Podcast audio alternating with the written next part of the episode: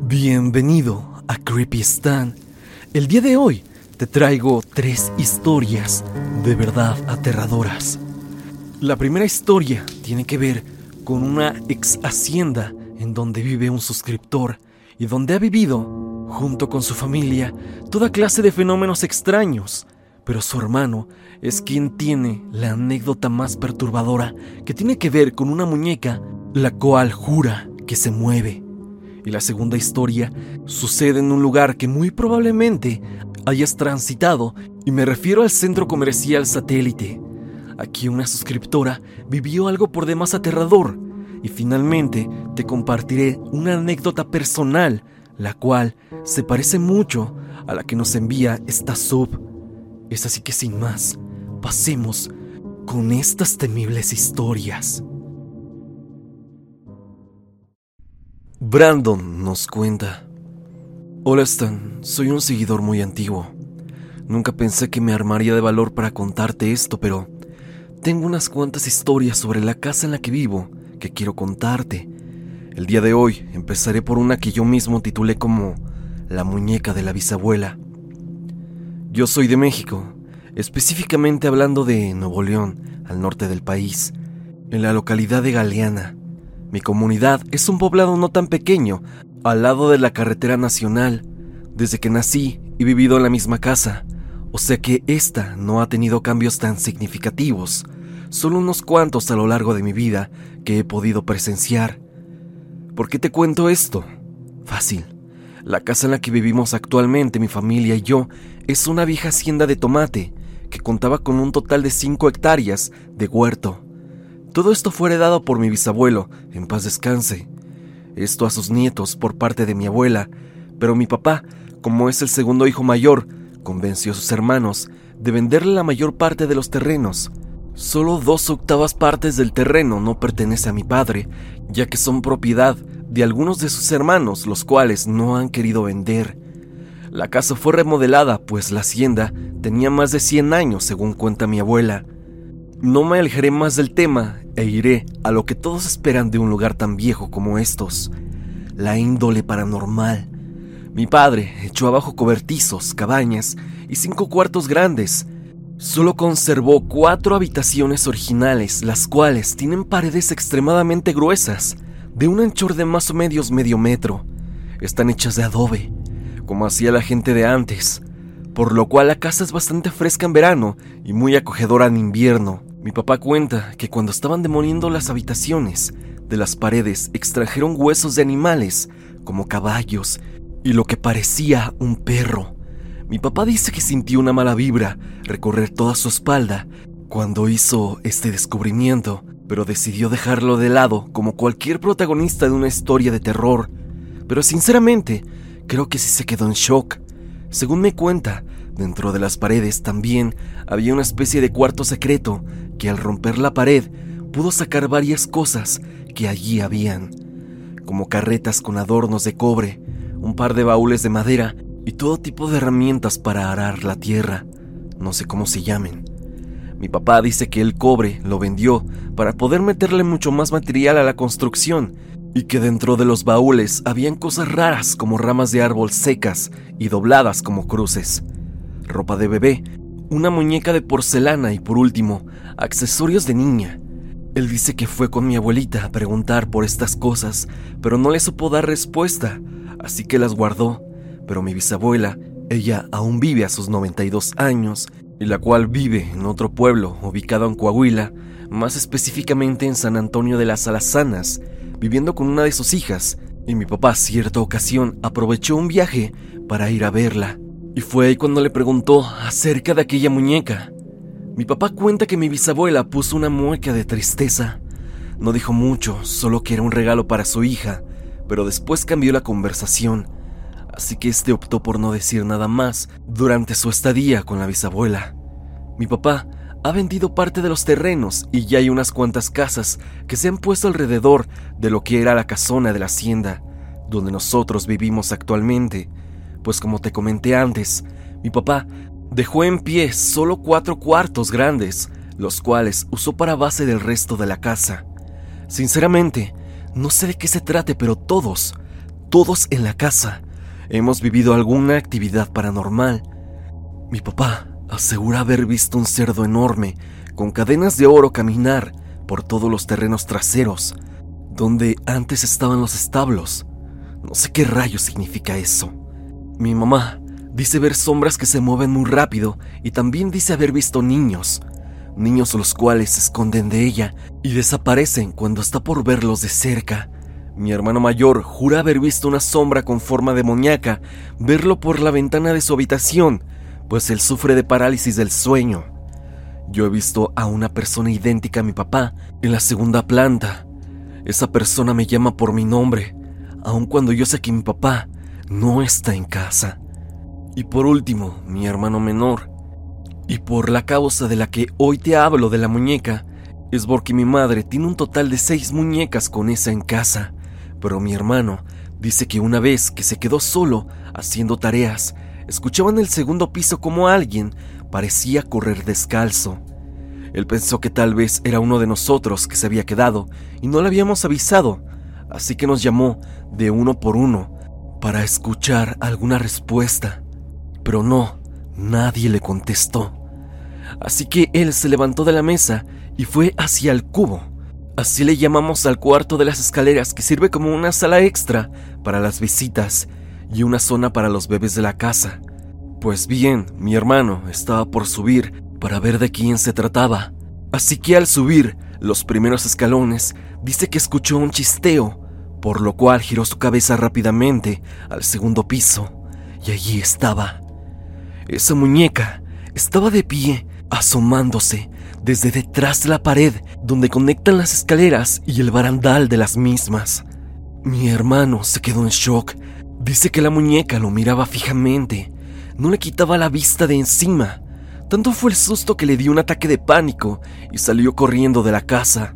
Los vecinos lo vieron salir gritando y llorando. Mi hermano no recuerda bien todo lo que gritaba y decía mientras corría por la calle hasta la casa de uno de nuestros tíos, pero los vecinos que lo escucharon y vieron correr dicen que gritaba, ayúdenme, ayúdenme, entre lágrimas y gritos de desesperación.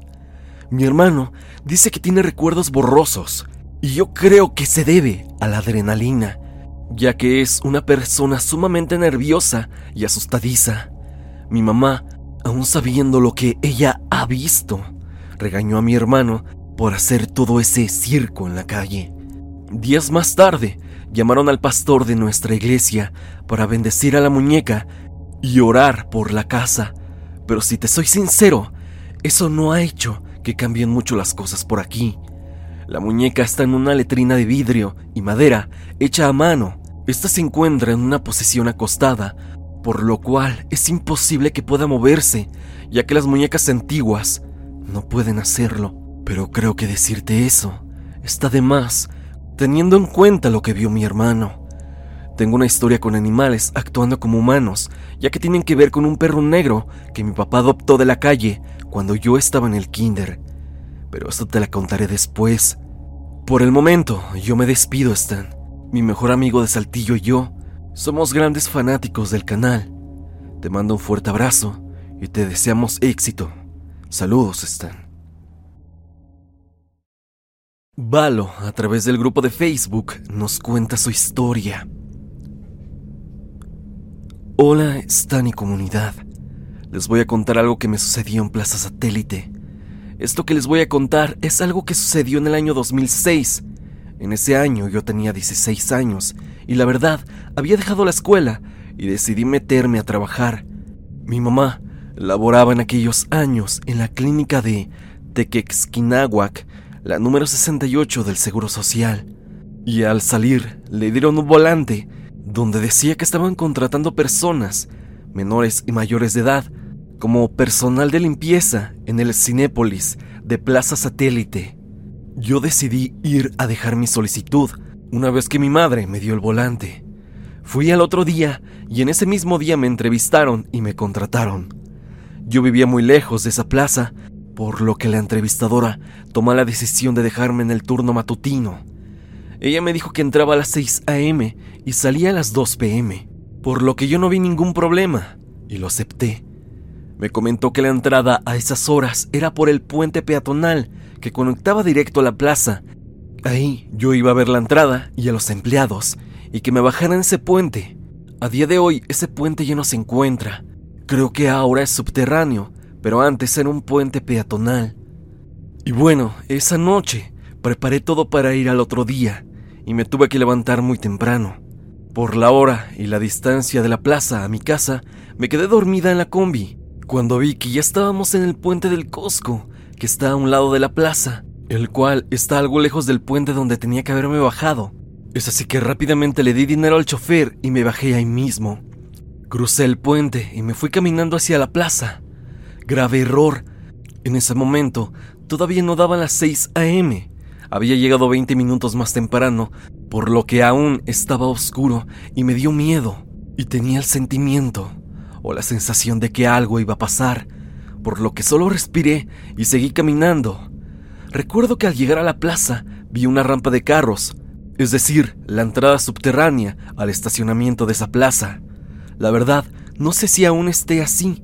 Tiene años que no acudo a esa plaza, y creo que hace poco la remodelaron. El punto es que en ese momento me quedé pensativa y tratando de decidir si meterme ahí o seguir caminando hacia el puente el puente donde debí bajarme desde un principio. Para no arriesgarme, decidí meterme por esa entrada en vez de caminar hacia el puente. De pronto vi a lo lejos una escalera que conectaba a todos los pisos de los estacionamientos. No vi la entrada que me había platicado la señora que me entrevistó, por lo que caminé hacia las escaleras para buscar el piso donde debía estar la entrada. De repente escuché un ruido y vi cómo salía un señor vestido con un traje negro, de esos trajes que usa la gente que trabaja en la oficina. Pensé en ese momento que era un vigilante. Nunca le vi el rostro y parecía que estaba corriendo, así que me fui atrás de él y le grité, Señor, disculpe señor, ¿usted podría ayudarme? Él inmediatamente subió rápido las escaleras y yo iba detrás de él. Solo eran unos cuantos pasos los que teníamos de distancia. Cuando llegó al último piso, se veía que era el estacionamiento que está afuera de la plaza. Solo vi cómo él dio la vuelta al subir. Yo iba atrás de él, a unos cuantos pasos atrás del señor. Al llegar a ese piso, volteé hacia donde debería de estar ese señor. Y para mi sorpresa, no había nadie. El estacionamiento estaba completamente vacío, sin carros, sin gente, por lo que parecía que ese señor había desaparecido de un momento hacia otro, y es que no había lugar donde él se pudiera ocultar si es que quisiera hacerlo. Esto pasó justamente enfrente de la entrada principal del Palacio de Hierro, y allí el estacionamiento es muy amplio. No pudo esconderse, no había dónde, no había carros, nada, y por la hora mucho menos, ya que aún no abrían la plaza al público. Yo sacada de onda me bajé de nuevo y corriendo al bajar de uno de los pisos me vio un vigilante y me gritó, Muchacha, ¿qué haces? Yo asustada le expliqué que estaba buscando la entrada de empleados y el vigilante me llevó. Yo no me quedé con las ganas y le conté lo que había pasado y le comenté que uno de sus compañeros no me quiso ayudar. Él volteó a verme bastante extrañado y se rió y me preguntó cómo estaba vestido aquel compañero suyo. El vigilante me preguntó que si estaba vestido como él. Yo le dije que no, que ese señor traía un traje negro y nunca le vi la cara. El señor me dijo, Ay muchacha, ya te espantó el muerto. Mira, ahí es la entrada. El vigilante me señaló con su mano. Yo extrañadísima, ya no le dije nada, estaba como en shock. Cuando menos me di cuenta, habíamos llegado y me fui a la puerta donde tenía que entrar. La verdad, Stan, no sé si me jugaron una broma o en verdad vi a un fantasma o algo sobrenatural. Y es que, te repito, ese hombre parecía como si se hubiera desvanecido en la nada. Y luego, si tomamos en cuenta lo que dijo aquel vigilante, creo que todo se conecta. Espero que mi historia la hayas leído. Y si alguien más ha pasado por algo similar, estaría genial que nos lo escribiera. Y es que a pesar de los años, 17 años para ser exacta, yo sigo con la intriga de saber qué pasó aquel día con ese hombre, si es que de verdad era un hombre o un fantasma.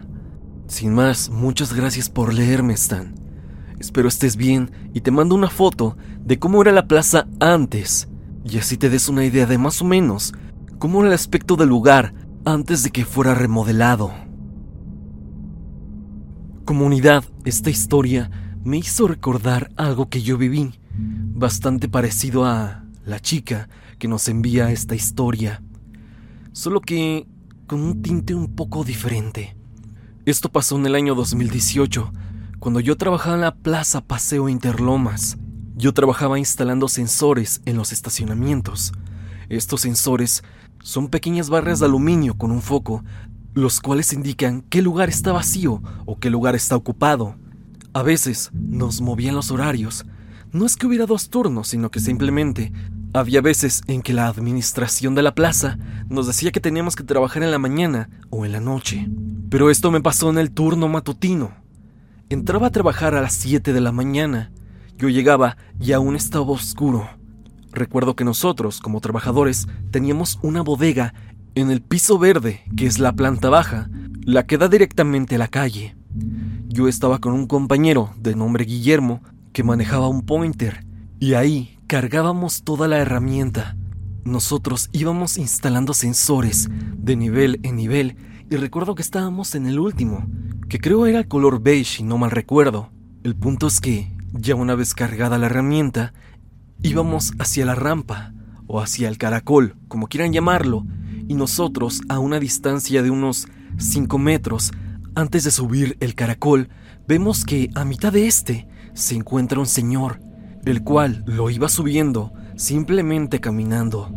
Nosotros, al subir y dar la vuelta, tendríamos que haber visto al Señor, pero subimos al siguiente nivel y no había nadie. Les recuerdo que eran las 7 de la mañana y no había carros, no había gente, y este señor no se podía ocultar en ningún lado. Yo lo recuerdo perfectamente, y es que Guillermo y yo vimos al señor de la misma forma. Lo recordamos igual y él se asustó demasiado. Recuerdo que me decía, lo viste, lo viste, güey, lo viste. Y es que en serio, no había forma que se fuera a ningún lado ese señor. La apariencia del señor era así. Era un señor ya grande de edad, de unos 60 años aproximadamente. Él traía puesto una gorra, traía una playera y un pantalón bastante sucio. A primera instancia yo creí que era un albañil, cosa que tomé con naturalidad, ya que en ese momento habían ampliado el tamaño de la plaza, por lo que no era tan difícil ver a uno que otro trabajador. Pero no, nosotros éramos los primeros en llegar, además de que la misma situación nos hacía ver que esto era algo anormal. Yo me puse a platicar con Guillermo acerca de lo que habíamos visto, ya que los dos nos hizo mucho ruido. Yo llegué a la conclusión y se lo comenté que existen esas leyendas o esos mitos sobre los albañiles que son echados a las columnas y ahogados en cemento. Puede que sea atrevido decir esto, pero tal vez el señor fue víctima de algo así, o tal vez de un accidente justamente cuando estaban ampliando la plaza. Te repito, esto pasó en 2018 y no sé si algún suscriptor trabaje en esa plaza o haya acudido y visto algo extraño, y estaría genial que nos lo comentara, ya que podríamos complementar la historia. Aquí les muestro un video de algo extraño con lo que me topé una madrugada trabajando ahí. No es algo fuerte, simplemente fue algo curioso. Me encontré una pelota. Es un globo.